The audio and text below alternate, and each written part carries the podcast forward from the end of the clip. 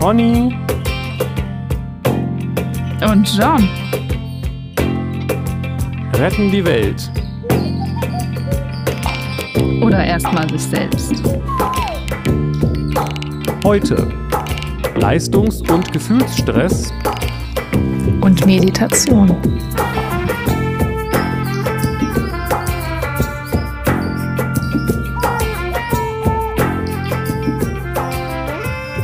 Guten Morgen, äh, Melanie. Und Welt. Guten Tag. Gut, guten Jan Tag. und Welt. Stimmt, wir haben ja schon äh, Tag. Ach, dachte, schon lange. Ich habe heute schon eine halbe Weltreise gemacht. Oh, wo warst du?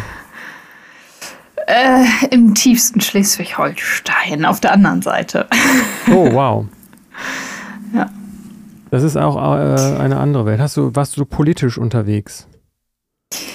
Äh, auch. Also erstmal morgens war ich politisch unterwegs. Dann habe ich meinen Sohn abgeholt äh, in, auf der anderen Seite Schleswig-Holsteins. Jetzt. Ja, und jetzt nehmen wir Podcast auf. Ja, das ist einfach, damit die Leute auch mal wissen, was wir sonst so machen. Mhm. Gut. Das ist das Persönliche. Das darf auch nicht zu kurz kommen. Das ist ja auch eine Personality-Show. Kinder und Kunst und Politik. Genau. Pony und John, politisch unterwegs.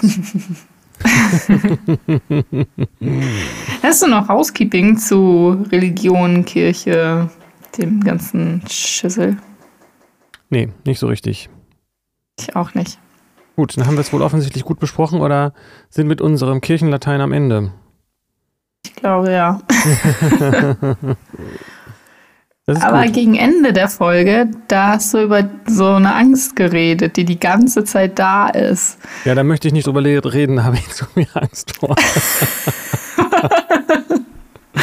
Aber ich würde gerne wissen, was das ist oder was du damit meinst. Was ist das für eine Angst und wovor und warum ist sie da und was machst du damit und wie nimmst du die wahr? Was ist da los? Mm. Ah. Also ich bin. Fängt gut an. Wir können auch über was anderes sprechen. Also. Na, ich, also ich, also ich, ich, ich habe irgendwie festgestellt, ich habe zum Beispiel, das ist aber nicht das eigentliche Thema, irgendwie auch eine anscheinend offensichtlich eine krasse Prüfungsangst entwickelt, die habe ich gestern gemerkt, Aha. paradoxerweise so weit geht, dass ich dann auch noch zusammen mit so einer Art von Hochstapler-Syndrom dann denke, ich habe mir diese Prüfungsangst einfach nur ausgedacht, aus Angst vor der Prüfung. natürlich, What? ja, ja, so fühlt sich das, ist natürlich ähm, total unsinnig. Und wie hast du Ähm, das gemerkt, dass du die nur ausgedacht hast, die Prüfungsangst? naja, das stimmt ja wahrscheinlich nicht, sondern das ist nur so ein, so ein Gefühl. Also, das Mhm. ist ja nur mein Vorwurf. Ich glaube, das hat eher was damit zu tun, dass ich versuche, die Angst zu verdrängen und dann mir das lieber ist, dass ich nur so tue, als ob ich ängstlich bin. Oder beziehungsweise, wenn dann Leute mir sagen, aber du schaffst das oder irgendwie sowas, dass ich dann, ja, ähm, äh, es ist ja einfacher dann da so, also das hat vielleicht auch was mit Gas, Selbstgasleiten zu tun, dass ich dann denke, du wirst ja keine Prüfungsangst haben, das ist ja Quatsch. Was nimmst du dich so wichtig? Okay. So, also Mhm. und in dem Was hat das denn mit wichtig nehmen zu tun, wenn man Prüfungsangst hat? ja, es ist ja vielleicht einfach nur eine blöde Ausrede dann. Also aus Faulheit. Ich habe gar nicht gar keine Prüfungsangst, ich bin Ah. einfach nur faul. Okay. Das ist die Mhm. eigentliche Erklärung wahrscheinlich. Aber so insgesamt, ich weiß nicht, ich habe den Eindruck, ich habe gerade noch mal Gefühle irgendwie anders entdeckt und Angst ist ja Nummer eins. Und Ja. ähm, ich habe den, ich weiß nicht, ob das nur ich bin oder ich nehme das auch so, so weitergehend, auch irgendwie so bei anderen oder vielleicht auch gesellschaftlich war, dass wenig über Gefühle geredet wird. Es gibt zwar diese Frage, wie fühlst du dich, aber die Antwort ist selten irgendwie, hat selten irgendwas mit Gefühlen zu tun. Und Gefühle allgemein werden selten ähm, wirklich angesprochen. Und ich hatte Das das, stimmt. ich habe ich hab für mich gemerkt, das hat auch was indirekt mit dieser Prüfungsangst zu tun, dass ich mich unter einen wahnsinnigen Leistungsdruck setze und der sich so existenziell anfühlt, fühlt, dass, ähm, dass das so selbstzerstörerisch ist und dass der die ganze Zeit so mitläuft und sich ähm, so alles daran gewöhnt hat, dass man das schon gar nicht mehr so richtig merkt. Und ähm, also der Leistungsdruck ist wahrscheinlich nur einer, aber ich merke, dass ich in dem Augenblick, wo ich das so gemerkt habe, habe ich eben auch gemerkt, das unterscheidet diesen Seinszustand ähm, davon, wenn man, wenn ich loslasse und einfach alles da sein lasse, das ist der Unterschied. Die, bei dem einen, da ist die Angst und dann bin ich gestresst. Und bei dem anderen Zustand, weiß ich auch nicht, in der Meditation oder so, da bin ich dann halt einfach mhm. da. Und der Unterschied zwischen diesen beiden Zuständen ist diese Angst. Und der hat bei mir ganz viel mit Leistungsdruck zu tun. Ähm, aber ich weiß nicht, ob das jetzt nur was ist, was mich betrifft. Ich habe den Eindruck irgendwie nicht, aber ich weiß es ja nicht. Weil wenn man sich die Leute auf der Straße anguckt, gehen die ja nicht lächelnd und fröhlich durch die Gegend, sondern viele scheinen irgendwie auf irgendwas fokussiert zu sein oder sind äh, ja unfreundlich auf jeden, oder, oder hektisch und gestresst. So, so sieht es zumindest aus, wenn ich auf die Straße gucke. Hier in Eimsbüttel. Ich weiß nicht, wie das ist. Vielleicht ist es ja in Segeberg anders. Ja, hier sind alle ganz locker, lässig, entspannt. Klar. Ja, wegen der Drogen. Das Segeberger, Segeberger Gras. Aha, mhm. davon habe ich ja noch gar nichts gehört. ich auch nicht. Aber dann heißt das, die Angst, die bei dir die ganze Zeit da ist, hat was mit einem durchgängigen Leistungsdruck zu tun? Ähm, naja, also das, das lässt sich ja vielleicht gar nicht so gut voneinander trennen, weil Angst also wie soll ich sagen, man könnte es ja auch als äh, Form von Leistungsdruck bezeichnen, wenn man Angst davor hat, dass eine LKW überfährt, mhm. dass man die Leistung bringen muss, von der Straße zu hüpfen, ist vielleicht ein bisschen hingebastelt. Aber ich, für mich ist das nicht so ein großer Unterschied, ob ich jetzt, weil dieser Leistungsdruck hat ja auch was Existenzielles, weil er unabhängig davon, ob ich jetzt wirklich das zu überleben brauche, dies oder das zu leisten, fühlt es sich ja in mhm. dem Augenblick dann so an. Mhm. Ja. Ich kenne das von früher noch, da haben wir auch viel drüber gesprochen, dass ich das viel extremer noch hatte und dass ich immer dachte, ich bin kurz vorm Verhungern. Und das ist ein Gespräch, das ich auch schon häufiger geführt habe mit Leuten, wo ich denke, hey, du bist hier in Deutschland und du hast reiche Eltern, wo ist denn eigentlich dein Problem? Du wirst jetzt nicht einfach verhungern. So, aber dieses Gefühl, ich muss das schaffen, weil sonst ist mein Leben verpfuscht und ich, ich muss sterben. Also wirklich nicht nur so gefühlt, sondern wirklich im Kopf der Gedanke, dann muss ich wahrscheinlich bald sterben und elendig verrecken, noch besser, elendig verrecken ich glaube, das ist nicht so, so ungewöhnlich. Und das ist was, okay. was man, ähm, also kennst du gar nicht so, also um das noch zu bringen, ich glaube, das ist halt was, was oft unbewusst läuft und was man sich vielleicht manchmal gar nicht so anguckt und weil es halt auch so fies sich anfühlt. Und dadurch hm. ähm, kann man dem aber auch nicht wirklich begegnen. Mhm. Also ich kenne das Phänomen Ängste nicht wirklich wahrzunehmen, also Angst zu haben und da so drüber zu gehen äh, und die gar nicht, der nicht zu begegnen.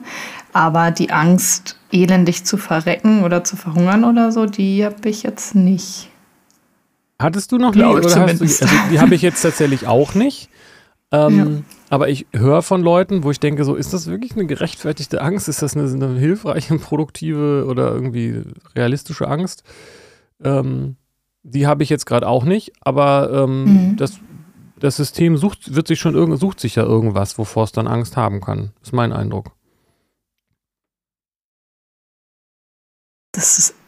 Äh, aber wieso? Also grundsätzlich, jedes System sucht sich immer was, wovor es Angst haben kann, oder was? Ich weiß nicht, ob jedes System, aber vielleicht hat es ja auch viel mit, mit meiner Grundstruktur zu tun. Ähm, aber also ich rede vielleicht jetzt auch ein bisschen pauschaler davon, als, als wie es äh, im, im Detail gemeint ist oder sowas oder in einer engeren mhm. Definition. Aber letztendlich ist ja auch immer, wenn ich mir was wünsche, damit die Angst verknüpft, es nicht zu bekommen.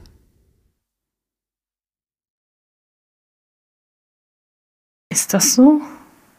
Ich weiß ja, ist das nicht. Ist das nicht synonym? Also wenn ich sage, ich, ich, ich hm. würde gerne äh, Bundeskanzlerin werden und das beinhaltet auch die Angst, es nicht zu werden?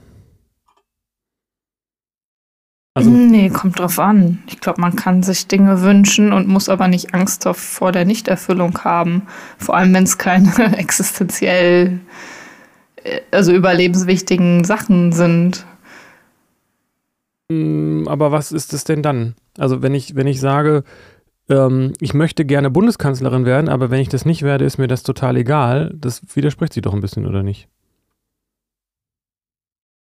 Ja, aber das muss ja nicht total egal sein. Also es gibt ja bestimmt auch Wünsche, da ist es total egal. Die hat man, weil das so, so Luxus Kram ist vielleicht und dann ist es auch egal, wenn man den nicht hat oder ein anderes Ding stattdessen oder so. Also da ist wirklich eine Nicht-Wunscherfüllung kein löst kein negatives empfundenes Gefühl aus.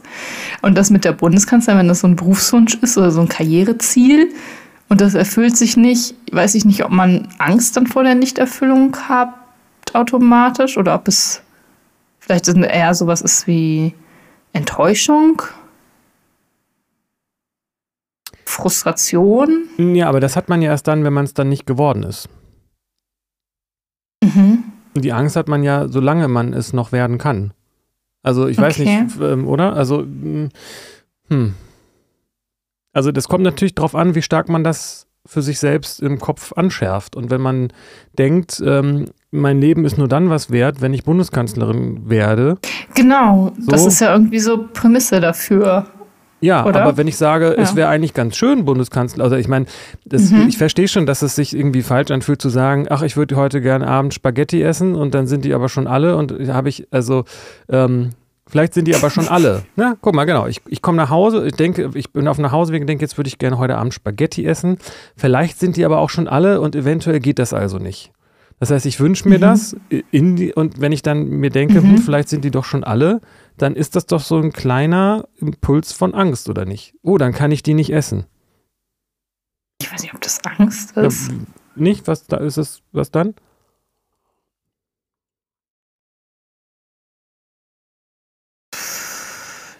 Abwägen von Bedürfnissen. Also ich kann da Körper, also wie ich mir das vorstelle, diese Situation, spüre ich da keine Angst im Körper. Vielleicht ist es dann nicht äh, Angst, was ich letztes Mal gemeint habe. Also, aber ich, für mich fühlte sich das schon irgendwie so an. Also dieser Gedanke, ähm, also wie gesagt, vielleicht ist es ja egal und dann, wenn man das spürt, dann sagt man, okay, dann esse ich halt Tagliatelle. Tolles Beispiel. ähm, oder dann vielleicht äh, die nächste Stufe, vielleicht habe ich nichts mehr, hab, vielleicht habe ich keine Nudeln mehr, dann muss ich nochmal einkaufen gehen, habe ich gar keine Lust zu. Habe ich, hoffe ich also drauf, ich hoffe darauf, dass Spaghetti zu Hause sind oder Nudeln oder was zu essen und ich habe Angst davor, dass das nicht so ist. Hm. Ich mein, also ich, mir kommt jetzt so eine Situation in den Sinn, als ich zum Beispiel die Überprüfung beim Gesundheitsamt hatte, die mündliche und die gelaufen ist und ich dann rausgehen musste und warten musste, bis sie mir Bescheid sagen, ob ich bestanden habe oder nicht. Da hatte ich, also da habe ich mir das so doll gewünscht, dass sie rauskommen und sagen, dass ich äh, bestanden habe. Ähm, und da habe ich schon eine Aufregung in mir gespürt, die auch Symptome von Angst, also es könnte, vielleicht war denn da auch eine Angst äh, davor, dass ich das jetzt nicht bestanden habe und dann wiederholen muss oder ein Jahr warten muss oder sowas. Ähm, da ging es halt für mich um was. Das habe ich mir sehr, das war so ein starker Wunsch und da hing auch viel von ab, wie sich jetzt mein Leben, mein Beruf weitergestaltet und so. Ähm, aber bei so anderen Wünschen, wie, wie mit den Spaghettis, da spüre ich das jetzt nicht. Ja, das verstehe ich ja auch, weil, weil das ist einfach eine Frage der, des Maßes, ne? Also und die, deswegen ist, weiß ich nicht, wie sinnvoll das mit den Spaghetti als Beispiel ist, aber ähm, in, mir ist in diesem Augenblick vor, vor, vor letzte Woche oder wann das war, irgendwie so klar geworden, dass ich eigentlich irgendwie total gehetzt bin und ständig das Gefühl habe, ich müsste irgendwas leisten. Und das geht natürlich bei dieser Angst eher um Wünsche, die, wie du das gerade beschreibst, was damit zu tun haben, was einem wirklich wichtig ist. So, wovon mhm. einem irgendwas davon abhängt. Weil auf der anderen Seite könnte man ja auch sagen, könnte man auch bestimmt auch Leute finden, die in so eine äh, Gesundheitsprüfung reingehen und die danach sagen, ja, war mir auch eigentlich gar nicht so wichtig. Also wer weiß, was mhm. danach passiert. So. Mhm. Aber diese Identifikation mit dem Wunsch äh, be beinhaltet auf der anderen Seite auch immer die Angst vor der F Wunschfrustration, wie wir Philosophinnen sagen. Oder nicht? also es ist so ein, also das merkt man halt stärker, wenn der Wunsch stärker ist. Mhm. Oder die Ident und inklusive der Identifikation damit. Mhm. Ja, kann sein, dass es immer da ist, aber dann unterschiedlich ausgeprägt. Und ich hatte in dem Augenblick so, das hat vielleicht was auch gerade mit mir und meiner Situation mit Sicherheit auch damit zu tun, ähm, das Gefühl, das ist doch sehr präsent die ganze Zeit, weil mir in dem Augenblick klar geworden ist, boah, ich bin mir gerade total unruhig und, und aufgeregt und, und gestresst. Dann habe ich einmal durchgeatmet, habe mich so in mir versenkt, wie auch immer das gehen soll. Ähm, mhm. Und dann war so die Leere und die Stille da. Und dann habe ich mich gefragt, mhm. was ist denn jetzt eigentlich der Unterschied? Also ich kann natürlich jetzt auch den Rest des Tages hier einfach sitzen, aber hätte ich vielleicht mal machen sollen. aber ähm, ist ja auch schön, wenn man darauf dann äh, zurückgreifen kann so. Ähm, und dann habe ich mich quasi wieder in diese Identifikation begeben und gemerkt, na, aber irgendwie ist das eine doch viel angenehmer als das andere, aber ich will ja eben nicht den ganzen Tag hier sitzen. Und dann hab, bin ich dahin gekommen, mhm. dass ich merke, dass im Verhältnis zu dieser totalen Ruhe und Stille der Unterschied diese Emotionalität und diese und ich, ich habe das als Angst äh, empfunden im Vergleich. Mhm. Dass das der Unterschied ist. Okay.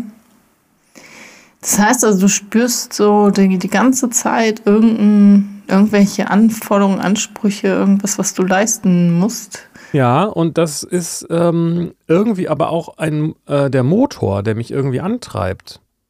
Mhm.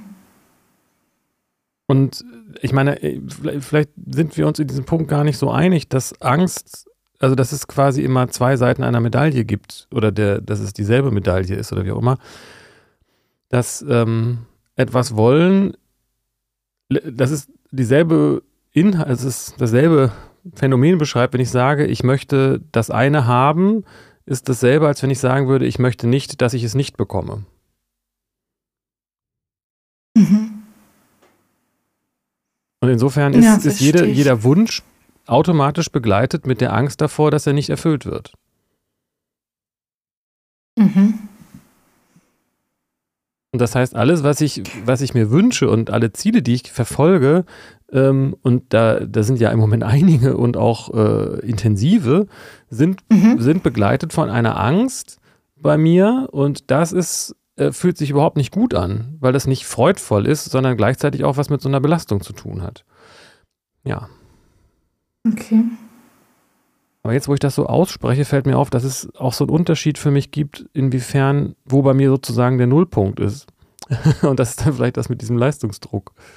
Also wenn ich sage, wenn ich das nicht schaffe, ist es okay, ähm, dann ist es was anderes, als wenn ich sage, ich muss das schaffen. Mhm. Also ich ja, klar. Ich weiß nicht, ob das ein Phänomen in der, in, der, in der Therapie oder in der Psychologie ist, aber mir fällt das auf, dass ich, ähm, wenn ich den Eindruck habe, ich, also ich habe das mal so einen Unterschied wie beim Schwimmen. Also wenn ich den Eindruck habe, ich muss mich anstrengen, um überhaupt über Wasser zu bleiben, dann bin ich nicht entspannt, weil ich die ganze Zeit kämpfen mhm. muss, um überhaupt da zu sein.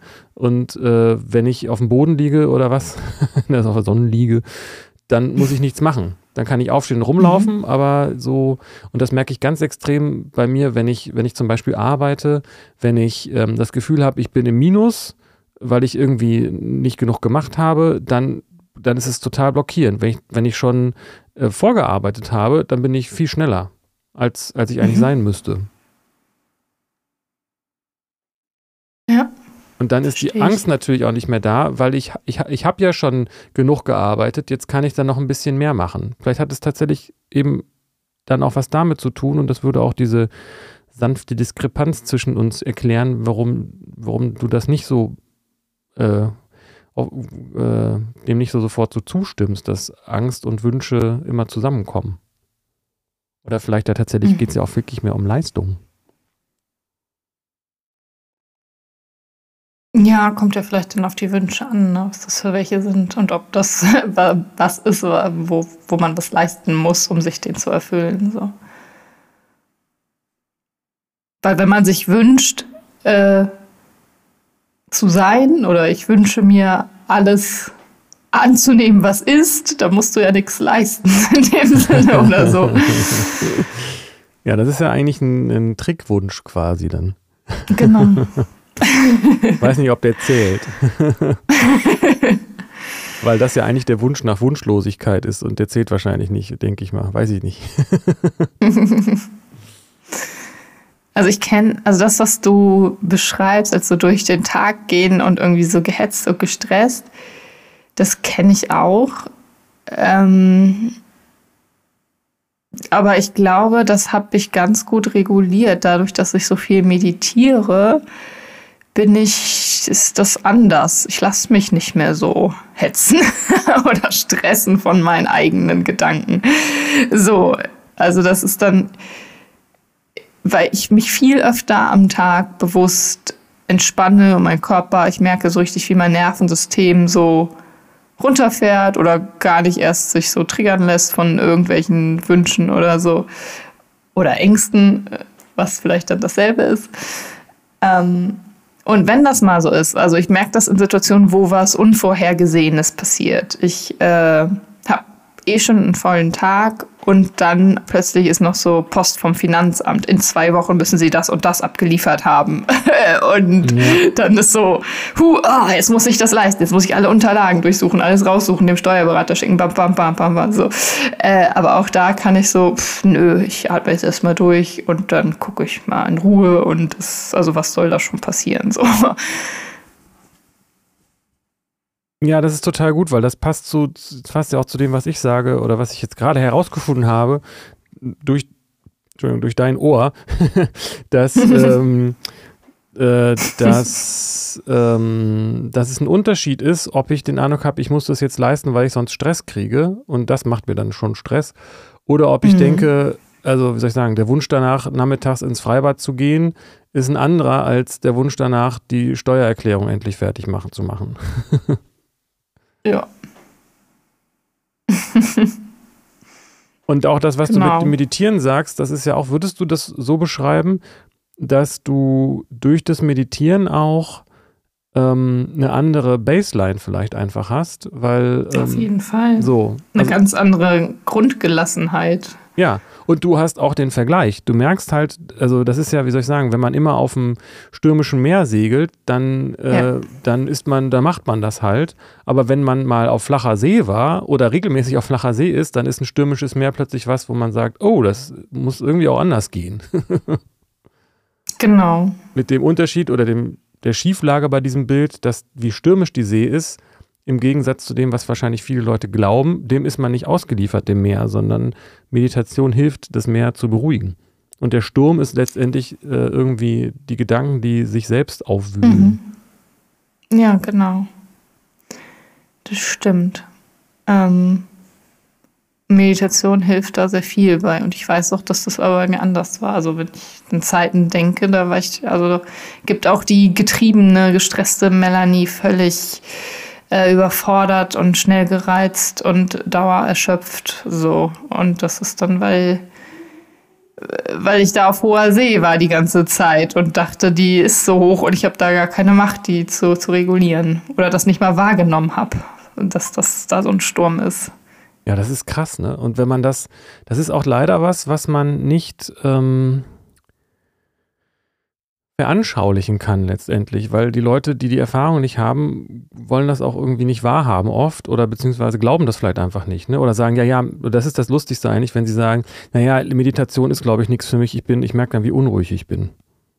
Ja, genau. Nee, ich kann mich nicht beruhigen. Ich kann nicht an nichts denken. Ja, konnte ich auch nicht. Man muss es halt üben. Ich kann auch nicht einfach ja. so Klavier spielen. Muss ich auch üben. Ja, genau. Das ist genau. Das ist genau das, wenn ich sage, der Klavierspielen ist nichts für mich. Ich, ich kann ja keine Stücke. ja. Oder Sport ist nichts. Sport ist nichts für mich. Ich bin so unsportlich. ja. Training, Leute.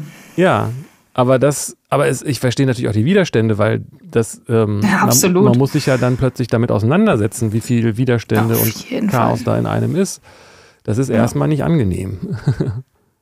Nee, das löst ja danach ganz viel aus. Also wenn man damit anfängt mit der Arbeit, sich mal zuzuhören und den Sturm mal zu beruhigen und zu gucken, was ist denn da in der Tiefe und in der Stille, was kommt denn dann auf, dann, keine Ahnung, heult man plötzlich und weiß gar nicht wieso oder hat das Gefühl, ich muss schreien oder ich oder fängt an zu zittern oder da ist so ganz vieles, was erstmal sich dann so zeigen darf und reguliert werden will und so.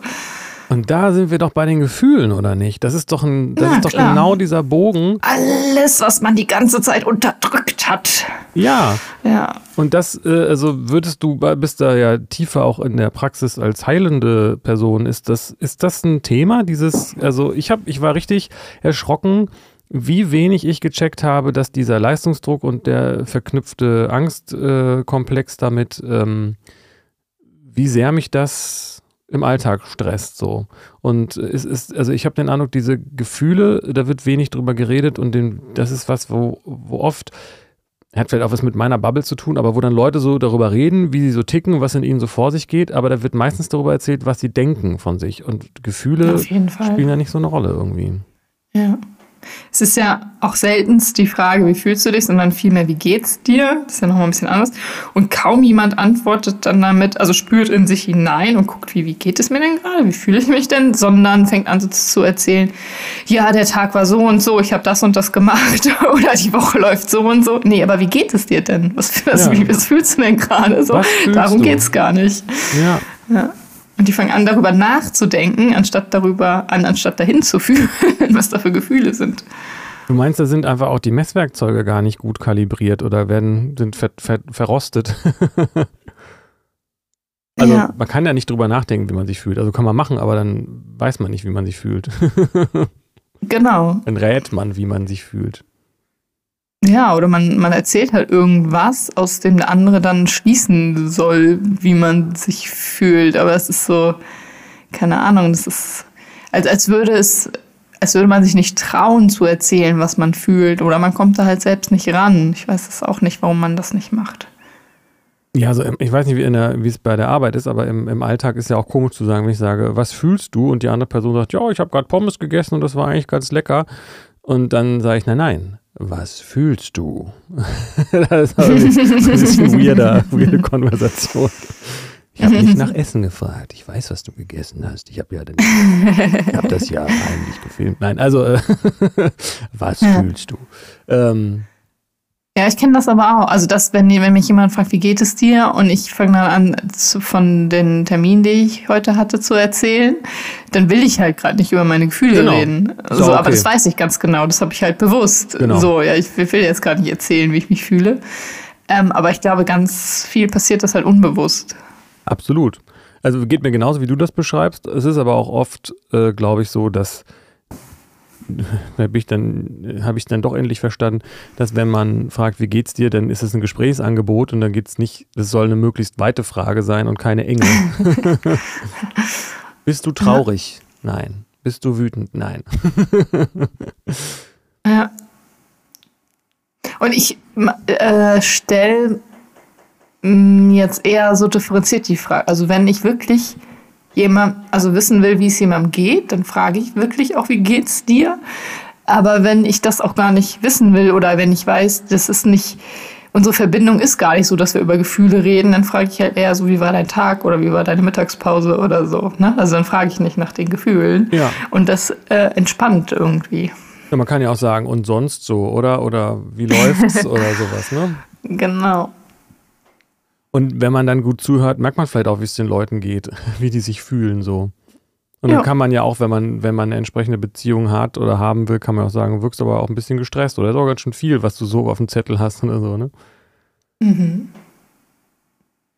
Mich erinnert das an unser Gespräch mit dieser der tieferen Ebene, was du auch meintest, äh, was da so hochkommt, jetzt speziell vielleicht auch bei der Meditation, aber das ist ja nichts, was, wo die Meditation notwendig dazu ist, um seine Gefühle mal ähm, wahrzunehmen. Mhm äh, dass das was ist, was sich nicht auf eine rationale Art und Weise lösen lässt irgendwie. Ne? Also Gefühle sind da, um gefühlt zu werden. Und das Problem ist, wenn wir uns versuchen, dagegen zu wehren, dann werden sie halt stärker und dann, ja.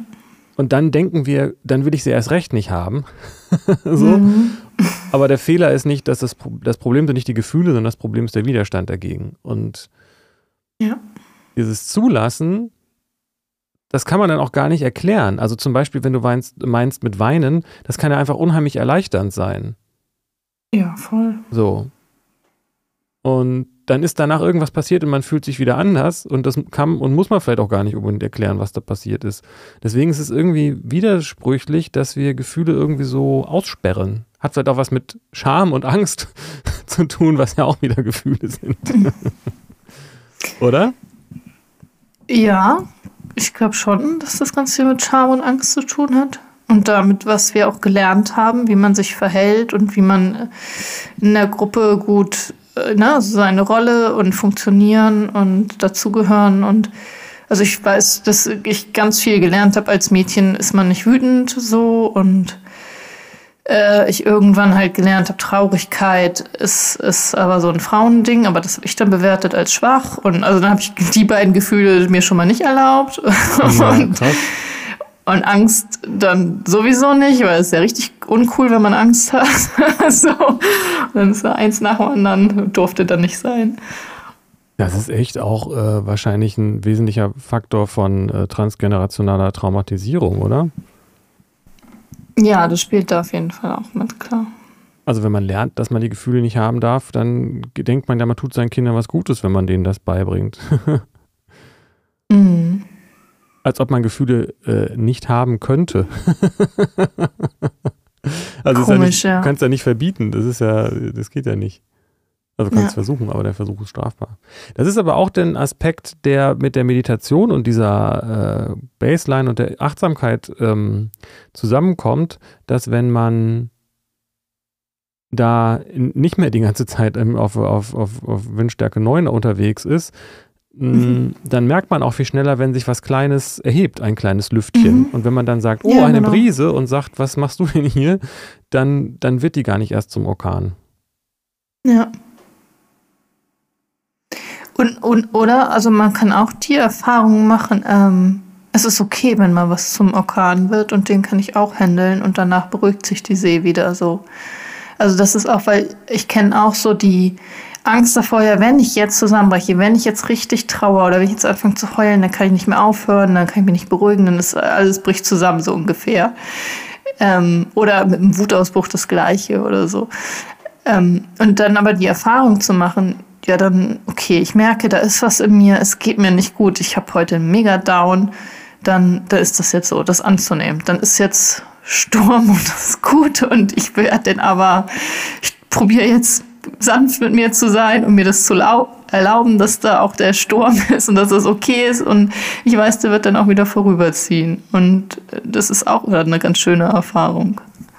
Ja, voll. Also ich wollte damit auch nicht gesagt haben, dass man das äh, als äh, mit, also sozusagen es wäre paradox zu sagen, ich erlaube mir die Gefühle, weil ich sie eigentlich nicht haben will. Das, ja. das meinte ich so nicht, aber Genau, ja. so, aber auch wie du, auch das funktioniert mit dem Denken übrigens auch, dass wenn man merkt, okay, ich, ich merke, ich bin traurig, dann will ich es jetzt aber auch mal so richtig sein, dann mhm. äh, klappt das gar nicht so gut. Also, ähm, also wenn es wirklich da ist und man das nehmen kann, aber dann ist man ja auch irgendwie, hat man es ja auch unter Kontrolle, sag ich mal so doof, was wirklich nicht mhm. gut, gut, formuliert ist, aber ähm, ähm,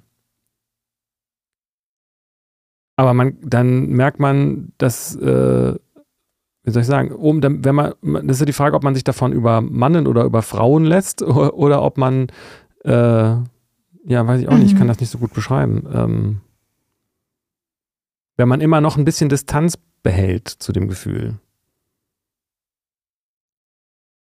Also es klingt jetzt auch okay. nicht gesund, ne? aber weißt du, was ich meine? ja, ich glaube, ich weiß, was du meinst. Also Distanz im Sinne von Nicht-Identifikation. Ja ich habe das Gefühl jetzt gerade, aber ich bin das nicht. Ich bin ja nicht die Traurigkeit oder die Wut. Auch wenn sich es manchmal so anfühlt, ne? Also genau. Und das ist dieses, auch diese Sorge oder diese Angst davor, dass wenn einen das übermannt, dass das dann so groß ist und einen überfordert und man das nicht regulieren kann und das alles viel zu doll ist. Ja, aber was, wovor hat man denn dann eigentlich, ja, schon wieder ein Gefühl Angst, ne? Also wovor hat man denn Angst, dass man stirbt oder dass man irgendwas, dass man das nicht aushalten kann oder dass man irgendwas, äh, ja. äh, dass man agiert und irgendwas Unbedachtes tut oder was ist das? Ja, ich glaube, das kommt ein bisschen auf das Gefühl an. Also so bei Traurigkeit kann ich mir vorstellen, dass man das nicht aushalten kann, dass der Schmerz so groß ist. Mhm. Und dass ähm, bei Wut, dass man irgendwie die nicht handeln kann, dass die dann destruktiv ist, dass irgendwas, eine Verletzung passiert, man was kaputt macht, wie auch immer. Und das ist auch paradox, ne? weil die Gefühle wollen einem ja sagen, dass was nicht stimmt, so und mhm. was nicht stimmt, äh, dass man sich darum kümmern sollte. Und ähm, wenn man sich nicht darum kümmert, dann über, dann, dann ist die Sorge vielleicht auch so ein bisschen berechtigt, dass dann das System übernimmt. Ne? Also jetzt bei, bei Wutausbrüchen als Beispiel. Mhm. Ähm, Vielleicht sehe ich das ja falsch, aber ich nehme mal an, dass das bedeutet, dass da irgendwie schon vorher irgendwie eine Grenze überschritten wurde oder so, oder man so, bevor der ja. Wutausbruch äh, kommt. Und hätte man darauf vorher reagiert und gesagt, stopp, dann hätte man vielleicht nicht jemandem irgendwie äh, wehtun müssen oder was, keine Ahnung.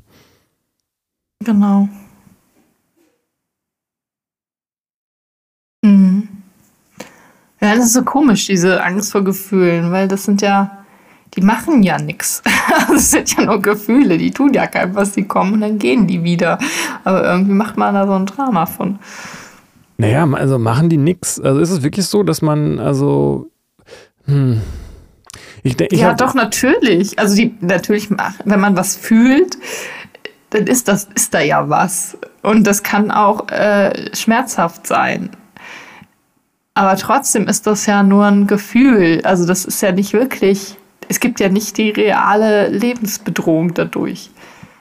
Naja, eigentlich nicht, aber also, hm, ich sag mal, Liebeskummer oder sowas, ähm, äh, ist das schon was, was man vermeiden will, wo man nicht sagt, ach, ist doch nur ein Gefühl. Also Gefühle können ja schon sehr intensiv sein und, ähm, und ich glaube, dass es dann auch äh, nachvollziehbar ist, wenn jemand versucht, es zu vermeiden. Entweder indem er mhm. die, die Situation vermeiden will, in der das Gefühl auftaucht, ähm, ob es eine Prüfungsangst, eine Prüfungssituation ist, die man dann absagt oder nicht, oder ob es äh, halt irgendwie, ja, weiß ich auch nicht, Liebeskummer ist. Ja. Ja, natürlich. Kann ich auch total verstehen. Also ich habe bei, bei diesem Thema Prüfungsangst, das ist echt lustig, weil das, ich habe ja irgendwie, das so ein Nähkästchen-Ding wieder, aber ich habe ja irgendwie mich immer so durchgemogelt und habe eigentlich mich nie wirklich äh, engagieren müssen, vergleichsweise für, für eine Prüfung oder so.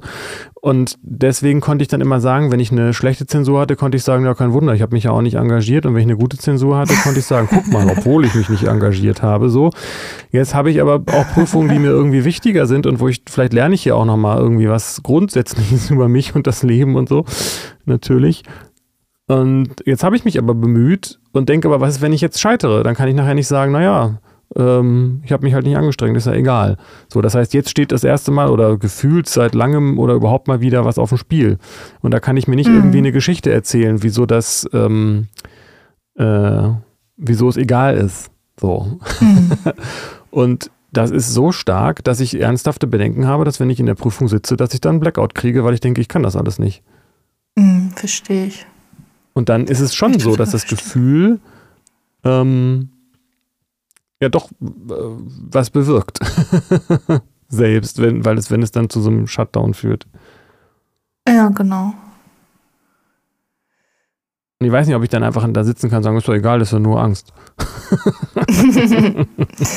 ja, also dann ist das, also wenn man das nicht präventiv macht, dann ist das, glaube ich, auch schwierig. Also gerade bei Prüfungsangst sollte oder wäre ja der Ansatz, da so präventiv ranzugehen und sich zu stärken in Situationen, wo es einem gut geht. Also da dann zu üben, äh, das Nervensystem runterzufahren, sich bewusst zu entspannen, zu regulieren, diesen wilden Geist irgendwie zu beruhigen, damit man in der Prüfung, wenn man da sitzt und man merkt, boah, es verengt sich, ich krieg einen Tunnelblick, ich krieg Panik, äh, kurz Pause machen kann, Stift hinlegen kann, durchatmen kann und dann das aber einem leicht fällt, weil man es halt trainiert hat und das Nervensystem runterfährt und dann kann man wieder weiterarbeiten und sich neu fokussieren. So. Genau. Und ja gut, das ist die Frage, ob ich da jetzt, das geht ja jetzt auch nicht in diesem konkreten Fall bei mir, aber ähm, das erfordert dann und natürlich Übung. Kann, genau. Und natürlich kannst du, also wäre es ja Quatsch zu sagen, äh, es geht da um nichts und die Prüfung ist dir egal. Das ist ja Quatsch. Da machst du ja selbst was vor. Das, man nimmt das Gehirn auch nicht an. Das reguliert die Prüfungsangst nicht. Weil, weil es, es geht dir ja um was. Das bedeutet dir was. So, das wäre ja sich selbst anlügen. Ist auch nicht gut. Aber vielleicht kann man das relativieren ja, das von diesem, diese Prüfung bedeutet die Welt und mein ganzes gesamtes Leben hängt davon ab. Nee, diese Prüfung ist jetzt der eine Moment, und ich habe mir Mühe gegeben und es ist okay. Es, was dabei rauskommt, ich habe mir Mühe gegeben, ich habe mein Bestes gegeben und genau das ist okay. so, und es wird, es bedroht mich nicht in meinem Leben, wenn das jetzt auch nicht so gut sein sollte. So. Ja, voll, weil und das, da kann das Gehirn vielleicht dann doch aber da mehr mit anfangen, wenn man sagt, ähm, naja, dann machst du sie halt nochmal oder dann mhm. hast du halt eine schlechte Zensur, es spielt ja keine Rolle. Also das, der Witz ist ja, und wahrscheinlich ist das auch der Mehrteil der Situation, dass man sich das selbst irgendwie so aufbläst und dass es was mit Ego ja. zu tun hat, ne? Dass ich ja. dann eben denke, genau, also das hat da was mit Identifikation, mit, mit, mit bei mir zu tun, wenn ich denke, ich muss halt besonders schlau sein und das, wie soll ich denn schlau sein, wenn ich eine schlechte Prüfung mache? Dann stimmt da ja was nicht. Dann bin ich wohl nicht schlau. Und das ist ja das, was dann so weh tut. Genau. Und das, ja, und auch, dass man vielleicht äh, so viel davon abhängig macht. Ne? Also ich kenne das aus aus der Arbeit mit Schülern ganz viel, die tatsächlich das ja haben, viel Leistungsdruck und Stress und beim Abi und so weiter. Und ich nicht, und, oder was? äh, ja, doch, ja, du ja offenbar auch. Aber wo dann das so sich so aufbläst mit, okay, wenn ich jetzt diese Klausur verhaue, dann habe ich ein schlechtes Abi, dann finde ich keinen Studienplatz, dann verdiene ich kein Geld, dann lande ich auf der Straße. Also ist mein ganzes Leben ruiniert. So. Aber das ist genau das, das ist genau das, was ich meine. Das haben viele, glaube ich, oder? Ja, voll. Also Angst zu verhauen. Total weit verbreitet. Ja, aber es ist ja halt Quatsch. Und dann sich, also dann das zu schaffen, das wahrzunehmen, okay, was geht hier eigentlich los für ein Gedankenstrudel? Und sich dann zu sagen, nee, Moment mal, das, ich sag jetzt da Stopp und guck mir mal, geh mal aus der Perspektive raus, mach mal so den Blick weit und guck mir so, stell mir so einen Zeitstrahl vor von meiner Geburt an, was ich alles schon erlebt und ge geleistet habe bis jetzt und wie mein Leben weitergehen wird, bis ich irgendwann alt bin und sterbe. Und diese eine Prüfung jetzt, dieser eine Moment, der wird nicht mein Leben entscheiden oder ruinieren. Davon hängt das jetzt nicht mehr alles ab. So. Also dem ein bisschen, das ein bisschen relativieren. Ja, ähm, äh, das stimmt schon und das ist auch genau das Gespräch, was ich meine. Das habe ich auch äh, so mit Kommilitoninnen geführt. So. Also das heißt, äh, das hat vielleicht auch was mit Generationen zu tun und so. Ähm, aber da gibt es durchaus diese Sorge, die du, das höre ich auch. Und ähm, auf der anderen Seite muss man eben auch mal sagen, dass es schon nachvollziehbar ist, wenn sich das manchmal so anfühlt, ne? Klar. Also in diesem Schulsystem und so weiter. Und ähm, ja.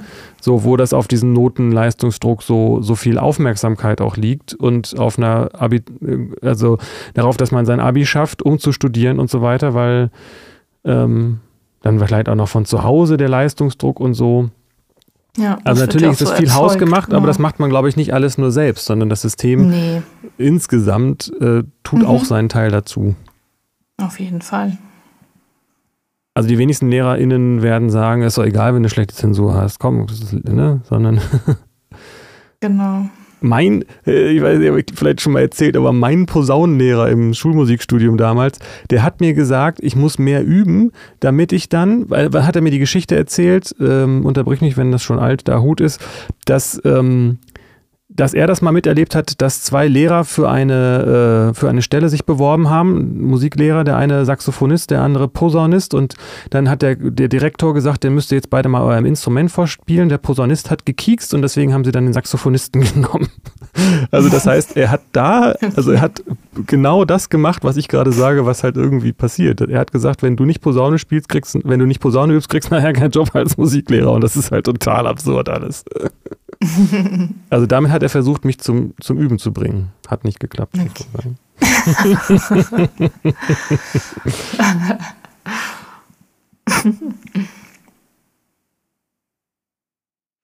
Und was hat also wie ist das denn passiert, dass dir das bewusst geworden ist, mit dem, dass du immer so gestresst und dieser Leistungsdruck die ganze Zeit da bist? Ist, ist, ist dir das einfach so plötzlich in den Sinn gekommen oder hat dir das jemand mal gesagt? Oder?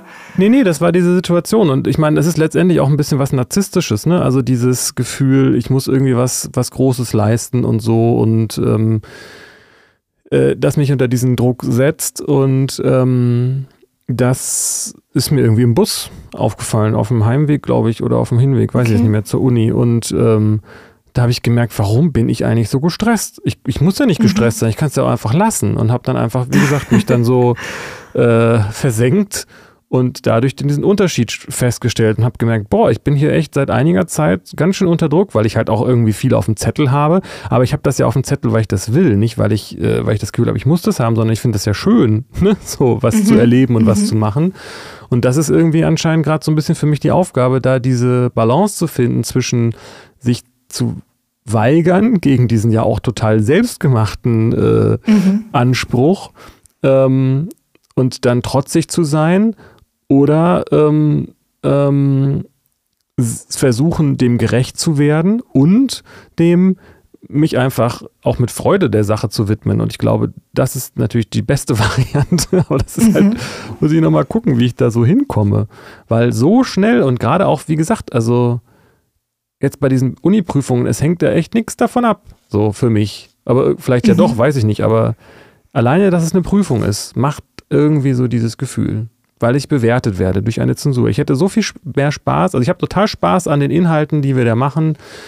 Und sobald das mit einer Prüfung äh, verbunden wird, boah, zwingt, geht alles zusammen bei mir. So. Mit dieser Bewertung, verstehen. mit der Bewertung vor allem natürlich. Ja. Kenne ich auch total gut. Ich habe das auch immer gehasst, Prüfungen abzulegen. Zuletzt ja die Führerscheinprüfung. ja, stimmt. Ja. Es ist echt interessant, weil, aber ich meine, ich könnte natürlich sagen, okay, dann lasse ich das mit dem Studio und mache das, was ich, was ich da machen will, einfach ohne die Uni oder mit der Uni, aber ohne irgendwelche Prüfungen, könnte ich ja auch machen.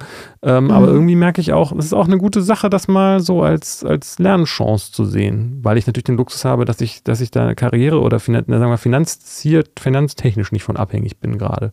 So. Ja, das ist natürlich gut, ja. Und ich finde, dass ähm, ich, ich habe eigentlich keine Zeit zum Meditieren, aber ich muss es wohl einfach wieder mehr machen. und das ist, ich finde es auch, ähm, das höre ich auch öfter. Nicht nur ich kann das nicht, sondern ich habe keine Zeit. Wo, hat, wo hast du nur die Zeit her? So viel zu. Das ist ne? Quatsch. Ja, aber es ist genau andersrum. Das Meditieren, ja. es ist total paradox, aber durch das Meditieren hat man mehr Zeit und Auf fühlt sich besser. Fall. So, würdest du das, ja. möchtest du das bitte mal bestätigen? Ja, hundertprozentig voll. Also bevor ich mit Meditation angefangen habe, hatte ich nie Zeit. Ich war meine Zeit war vollkommen, ich hatte immer zu wenig Zeit, weil es immer dauergestresst. Und seit ich meditiere, habe ich, ich weiß nicht, mache ich tausend Dinge mehr. Ich mache so viel, ich leiste tatsächlich so viel mehr, mein Tag ist so viel voller. Und trotzdem habe ich irgendwie noch mehr Zeit, immer Zeit dazwischen, so für mich und zu meditieren. Keine Ahnung, es hat sich so wie wieder, als hätte, als hätten 24 Stunden plötzlich eine andere Zeitqualität oder es wird da plötzlich mehr reinpassen. Aber hast du keine Ahnung, woran das liegt? Ich hätte jetzt gerade eine Idee gehabt. Naja, doch, das, ich glaube, das, das liegt daran, dass äh, durch die Meditation ich viel mehr im, im Flow bin, mehr Energie habe, auch mehr dann tatsächlich leistungsfähiger bin und mehr Freude habe und äh, wacher bin und äh, einfach alles so im, im, Fluss ist. Ja, und also wenn, wenn meine Beobachtung hier äh, damit zusammenhängt, die jetzt Ausgangspunkt für dieses Gespräch ist, dann ähm, dann ist ja dieses ständige Angst haben und dieser ständige Gefühlskampf und, und was auch immer, ne? also immer mit äh, bei Windstärke 9 auf See zu sein, ist ja mega ja. anstrengend, ist mal viel müder ja. und erschöpfter. Und das macht man ja alles noch, während man das andere leistet oder tut, mhm. was man eigentlich tun will. Man kriegt es halt nur nicht so mit. Ist halt was anderes, ein äh, Kammerkonzert auf einem äh, bei Windstärke 9 oder bei ruhiger See zu geben. So. und dafür zu üben als Beispiel. Ja, genau. Und wenn, und, und dieses Be Geistberuhigungstool, ja, das kostet zwar Zeit, aber es ist auch so eine Art Wartung, wenn man so will, oder? Voll. Ja. Wie äh, Akku aufladen oder Auto tanken oder so.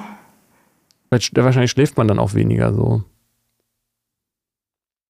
Ja, also tatsächlich, ich habe, weil bei mir war ja auch so, ich habe gar keine Zeit zu meditieren. Wie soll ich das denn in meinen Alltag einbauen? Wie soll ich das schaffen, jeden Morgen und jeden Abend oder zwischendurch noch mal eine halbe Stunde oder so? Und dann habe ich tatsächlich ja mit dem Wecker vor, also noch eine halbe Stunde früher gestellt, um extra zu meditieren. Und erst war so, ja, dann bin ich ja noch müder. Genau. Aber nein, ich bin viel wacher. Mein ganzer Tag läuft viel besser, auch wenn ich eine halbe Stunde weniger Schlaf hatte und noch früher aufgestanden bin wenn man denn die Disziplin aufbringt, das dann auch durchzuziehen. Ne? Also das erstmal zu etablieren, so eine Routine. Genau, das erstmal der Schweinehund und der Widerstand, ja. den man besiegen darf. Der Elefant. Wir haben noch gar nicht so viel über Meditation geredet, glaube ich. Ne? Also ähm, es taucht natürlich immer mal wieder auf, aber ähm, über so Erfahrungen oder, oder Techniken oder irgendwie sowas da haben wir, glaube ich, noch gar nicht so viel darüber geredet, ne? Weiß ich nicht ganz genau. Ich müsste glaub, mal, mal gucken, wir haben schon so viele Folgen gemacht, wer weiß. Ja, ja, ja. Ich glaube, das haben wir schon mal drüber geredet. Ich erinnere, dass ich da schon mal ein bisschen zu erzählt habe, so verschiedene Meditationssachen. Ah. Ich weiß aber nicht, ob dann Meditation tatsächlich das Thema war oder wir da irgendwie anders drauf gekommen sind. Ja, also irgendwie war es bestimmt schon mal Thema. Mhm.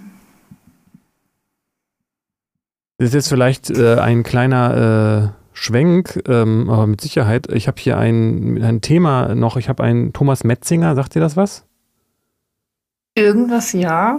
Das ist ein, äh, ein, ein, deutscher ähm, Philosoph, ähm, der relativ äh, einflussreich ist, glaube ich, ähm, der sich auch, äh, der auch ein bisschen andere Gedanken hat als viele anderen, habe ich den Eindruck. Und ich glaube, der jetzt gerade irgendwie in, in, Ruhestand getreten als Professor, aber macht bestimmt noch andere Sachen.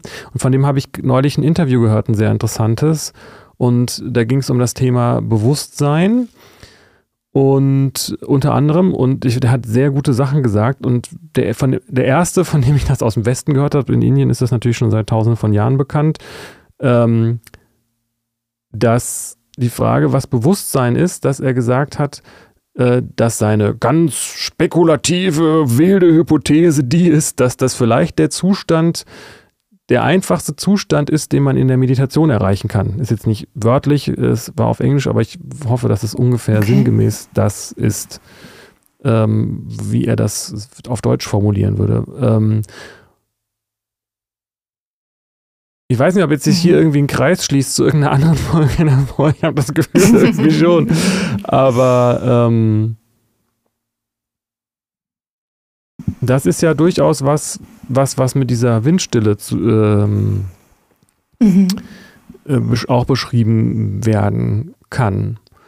Und das fand ich sehr interessant, dass, das, äh, dass er das versucht auf eine philosophische oder beziehungsweise er hat dann auch eine Studie gemacht oder irgendwie sein, sein Team oder was mit, mit vielen Meditierenden und er meditiert auch seit, seit etlichen Jahren äh, täglich zweimal und so. Ähm, und hat auch äh, gesagt, dass es als Philosoph interessant ist, das als Basis für Überlegungen zu nehmen. Also so, äh, ich habe ja. irgendwo mal gehört, Meditation als heuristisches Mittel oder irgendwie sowas. Ne? Also ja weil wie soll man über das Bewusstsein reden, wenn man sich gar nicht nach innen richtet? so. Ja. Und, ähm, und das ist halt was, was mit Meditation ähm, zu tun hat. Ich hoffe, dass das jetzt irgendwie ein Bogen ist. das, mhm. äh, und auch zu den Themen davor äh, mit, ähm, mit Gott und Theodizee. Wie, wie kommst wie schließt du da jetzt den Bogen? Naja, ähm, weil es ja das, wenn, weil das ja irgendwie, sind wir uns da nicht einig, aber Bewusstsein ist, wenn das Bewusstsein das ist, was uns eigentlich auszeichnet, dann ist ja der Augenblick, in dem wir am meisten am, am meisten wir selbst sind, wie auch immer man weniger man selbst sein kann. Aber wo deshalb am meisten, weil am wenigsten von dem, was in der Wahrnehmung ist, etwas anderes ist als das, was wir selbst sind, wenn man ja. das so sagen kann. Der Zustand, in dem man einfach absolut ruhig ist und wo auch so eine mhm. relative Gedankenruhe ist und so weiter. Mhm. Da spürt man ja das, was das ist, in dem das alles stattfindet. Ja, verstehe. Und das ist so ein connecten mit sich selbst auf einem anderen Level. So. Mhm. Und das ist was, was ähm, dann einem eben auch eine ganz andere Ruhe gibt. So. Absolut, ja. Ich weiß nicht, ob das jetzt irgendwie total äh, derailing war, aber das hatte ich mir noch aufgeschrieben. Das fand ich super interessant. Da wollte ich mich nochmal näher mit beschäftigen mit dem Herren und, und so weiter. Mhm. Ich glaube, ich habe mal irgendwas von dem gelesen. Der Name kommt mir bekannt vor und das, was du jetzt erzählt hast, auch. Thomas. Ja, es gibt einige viele. Ich habe noch, also ich habe noch andere Leute hier gefunden und ich habe echt auch voll Bock auf diesen philosophischen, äh, auf diese philosophische Arbeit. Ähm, aber so muss man es ja auch erstmal ein bisschen die Basics lernen, damit man nicht so sich so ganz äh, amateurhafter verhält. Ähm, aber das fand ich irgendwie sehr spannend. Ich hatte das auch gar nichts mit dem zu tun, was wir davor gesagt haben. Ich fand das sehr spannend, dass da jemand ist, der es wird ja im Yoga, ich glaube, das ist so würde ich, so verstehe ich Yoga, also nicht also dieses Körper-Yoga, sondern dieses Meditations-Yoga. Das ist ja das Ziel, dass man so lange meditiert, bis man einen Zustand erreicht, in dem man den Film ausschaltet, der auf der Leinwand ist und dann die Leinwand sieht und dadurch dann erkennt, wer man eigentlich, was man eigentlich selber ist. So. Und das ist ja nichts anderes als das, was er beschrieben hat, nur halt ein paar tausend Jahre später. Ich gehe auch schwer davon aus, dass er das kennt, aber ähm, ja. aus taktischen Gründen das nicht sagt, was vielleicht auch nicht ganz dumm ist. Ähm, mhm. Aus taktischen Gründen? Naja, also, naja, sind wir mit dem anderen Thema fertig? Habe ich jetzt ein ganz neues Fass aufgemacht? ja, okay, müssen wir ja auch nicht weiter, weiter reintauchen in das Fass. Sonst. Nee, also können wir gerne machen. Die Frage ist nur, ob, äh, ob, ob wir jetzt was ganz Neues dann damit anreißen so, oder ob das alte okay. darf, da noch was fehlt. Aber aus taktischen Gründen wahrscheinlich deshalb, weil ich, ähm, so wie er es sagt, klingt das so ein bisschen tongue in cheek für mich, ob er, weil er mit modernen Methoden, die es vielleicht damals auch schon gab, die nur nicht so genannt wurden in, vor tausenden von Jahren, ähm, versucht, die Leute an diese Ideen von früher heranzuführen. Wenn er sagt, das habe ich in so einem Buch gelesen von, von äh, aus Indien, dann denken die Leute, ach, das ist ach wieder so. der mit seinem, mit seinem Kiffen und sonst was alles. Also das ist vielleicht, wird vielleicht nicht ernst genommen. Deswegen nehme ich an, dass es taktische Gründe haben könnte, weil ich nicht glaube, dass er ähm, die Texte nicht kennt oder die Ideen nicht kennt, die dahinter stecken. okay, ja, I see. naja. Mir ist gerade noch in den Sinn gekommen, dass, weil, weil wir eigentlich gestartet sind mit dem, dem Thema Angst und Gefühle und so und ähm, Meditation ja jetzt so als, als Weg, das äh, zu regulieren und, und gut damit umzugehen, dass auch ein ähm, Körperbewusstsein und ein sich spüren total hilfreich ist, weil Gefühle sind ja nun mal auch im Körper, also körperlich, die lösen ja körperliche Reaktionen aus. Und ich erlebe so viel und kenne das auch von mir selbst früher, dass ich das gar nicht wahrnehme. Dass ich gar nicht wahrnehme, wenn mein Herz schnell oder gar nicht wahrgenommen habe, wenn mein Herz plötzlich schneller schlägt oder meine Atmung ganz schnell und flach ist oder mein ähm, ich hibbelig werde, unruhig oder irgendwie an mir rumnipsel oder ähm, was auch, also verkrampft, mein, meine Schultern hochgezogen sind die ganze Zeit. Und wenn man aber das mehr so in seinem Körper ist, dann merkt man das halt viel schneller und denkt so, pff, Schultern ist erstmal runter. So, und Hände mal ausschütteln und Kiefer. Kiefer ist auch so häufig so verbissen oder also so diese, dieses Körperbewusstsein, das, darüber kann man auch ganz viel seine Gefühle irgendwie wahrnehmen und regulieren und sich dann so entspannen. Ja, das ist ein sehr guter und interessanter Punkt und ähm, erklärt ja auch, warum man manchmal weiß, wie jemand sich fühlt, ohne dass die Person das selber bewusst hat, weil man einfach diese mhm. Körperreaktionen ja teilweise auch ablesen kann außen. Ne? Ja, genau. Und das passiert natürlich auch oft unbewusst, aber man spürt ja irgendwie so die, wie, was beim anderen auch los ist. Insbesondere dann, wenn man das Gefühl hat, dass die so, äh, was ich von mir auch kenne, so abgeschnitten sind quasi oberhalb des Halses. Da ist einfach der Kopf, der redet, aber was da drunter wirklich passiert, äh, ist nochmal was ganz anderes so, ne? Also jemand kann sagen, wieso ich bin doch ruhig und dabei ganz nervös durch die, äh, ne, durch die mhm. Wohnung laufen und sagen, ich schreie dich nicht an, so dieses alte Ding. Ähm, ja, voll gut. Und ich, ist es nicht auch so, dass es auch umgekehrt ist? Also das heißt, wenn ich aufgeregt bin und aufgeregt hin und her gehe, dann produziere ich auch die Aufregung. Wenn ich es schaffe, mich dann hinzusetzen und durchzuatmen, dann beruhige ich mich auch mehr. Also, ja, genau. Also das ist ja, du hast gesagt, die Gefühle produzieren die Körperreaktion, aber ich bin mir gar nicht sicher, ob sich das, ob die Reihenfolge da so klar ist. Ob nicht auch ähm, Schultern, also äh, wie soll ich sagen, Arme verschränken oder, oder Kiefer anspannen, nicht auch bestimmte mentale Zustände äh, begünstigen oder sogar produzieren, weiß ich nicht. Ja, auf jeden Fall. Es gibt da so eine so eine Rückkopplung. Ich kann ja dann auch meinen Körper bewusst, äh, bewusst in eine Haltung einnehmen oder mir irgendwie körperlich irgendwo Muskeln anspannen und dann bewusst entspannen und das macht dann ja auch, dann habe ich plötzlich, kann ich mir bewusst irgendwie angenehme Gefühle hervorrufen. So. Ja, genau.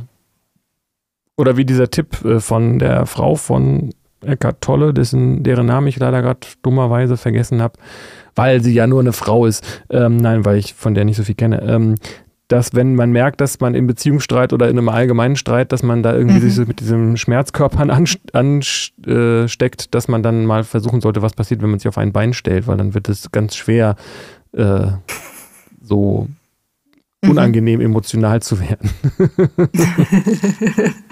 Sag ich mal so. Ja, das ist schön. Nächster Podcast also auf ein Bein. Ja.